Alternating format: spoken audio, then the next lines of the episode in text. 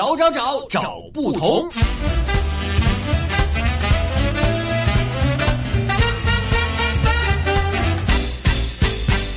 烟袋斜街是北京的十大胡同之一，北京城最老的斜街，也是今天很多北京人的楼鼓小吃街。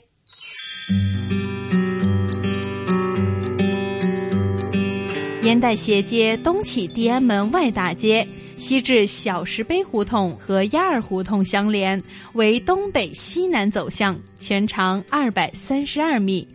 根据清朝乾隆年间刊刻的《日下旧文考》一书当中记载，这条街原本是叫楼鼓斜街，后来到了清末的时候就被改称为烟袋斜街，而之后这条斜街的名字越叫越响，一直流传到今天。而烟袋斜街之所以有这么一个有趣的名字，据说是因为当时居住在北城的旗人大多都喜欢抽旱烟和水烟，而烟叶就装在这烟袋里面。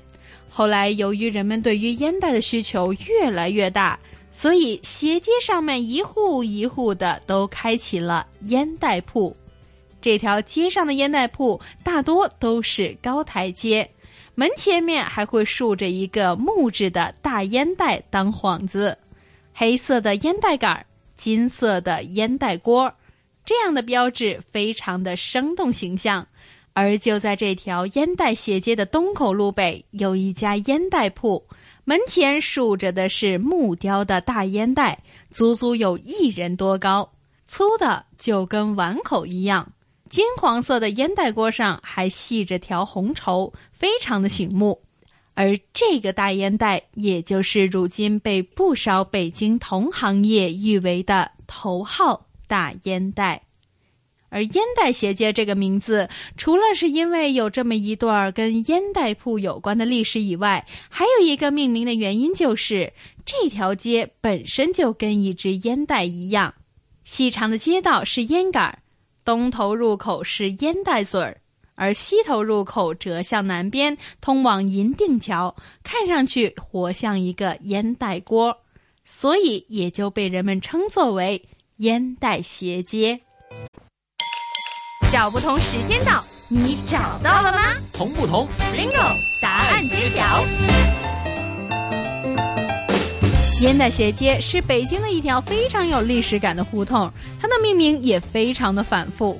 根据明朝张觉的《京师五城方向胡同集》记载，这条胡同原本其实是叫做打鱼厅斜街。打鱼厅是元朝和明朝的时候管理孩子捕鱼的官厅机构。他的衙署就设在这一条街上面，所以这里就被人叫做了打鱼厅斜街。后来根据沈榜的《晚署杂记》当中，又将这一条街记作为鼓楼下大街，把打鱼厅并入为鼓楼下大街里面。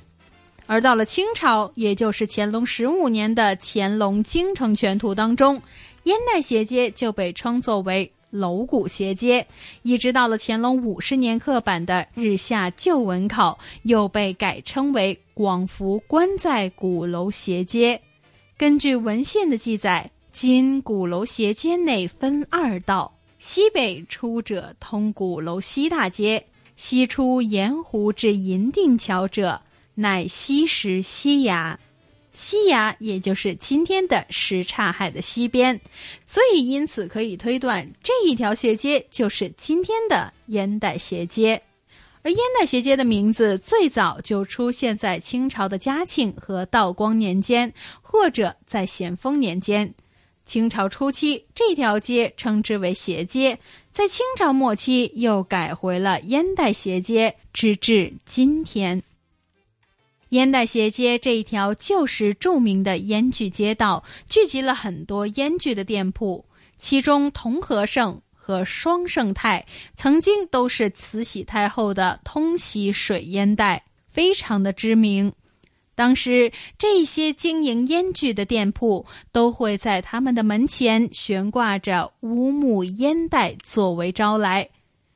据说有一家店铺的门首悬挂的烟袋长一点五米，黑格尔金锅红里，而烟袋斜街也因此得以命名。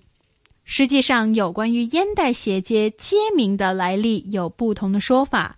有的人认为烟袋斜街是因为它的形状像烟袋，所以叫这个名字；也有人认为是因为同和圣和双圣太曾经是慈禧太后通洗水烟袋而命名。但是实际上，两种说法都没有实据。而其中一些学者觉得较为合理的命名原因，可能是因为在清朝，这里是专门提供吸烟产品的商业街。在清军入关之后，官员、兵民大多都喜欢抽烟，所以经营烟叶、烟具的烟铺也因此开始盛行。就在中国社会科学院近代史研究所里面。他们就藏有清朝北京内城烟袋斜街东口路南烟袋铺的房契一件。这间房子在五十多年里面三次换主人，而这三位主人都是经营烟袋铺的。后来到了清朝末年，吸烟的风气仍然非常盛行。根据清朝康熙年间刘廷基的《在院杂志》当中记载到，当时无论年纪大小。是男是女，没有不吸烟的。十居其八都是片刻不能够离开烟。而且原来百姓们的开门七件事是柴米油盐酱醋茶，这些都是生活的必需品。后来烟成为了他们生活当中的第八件必需品。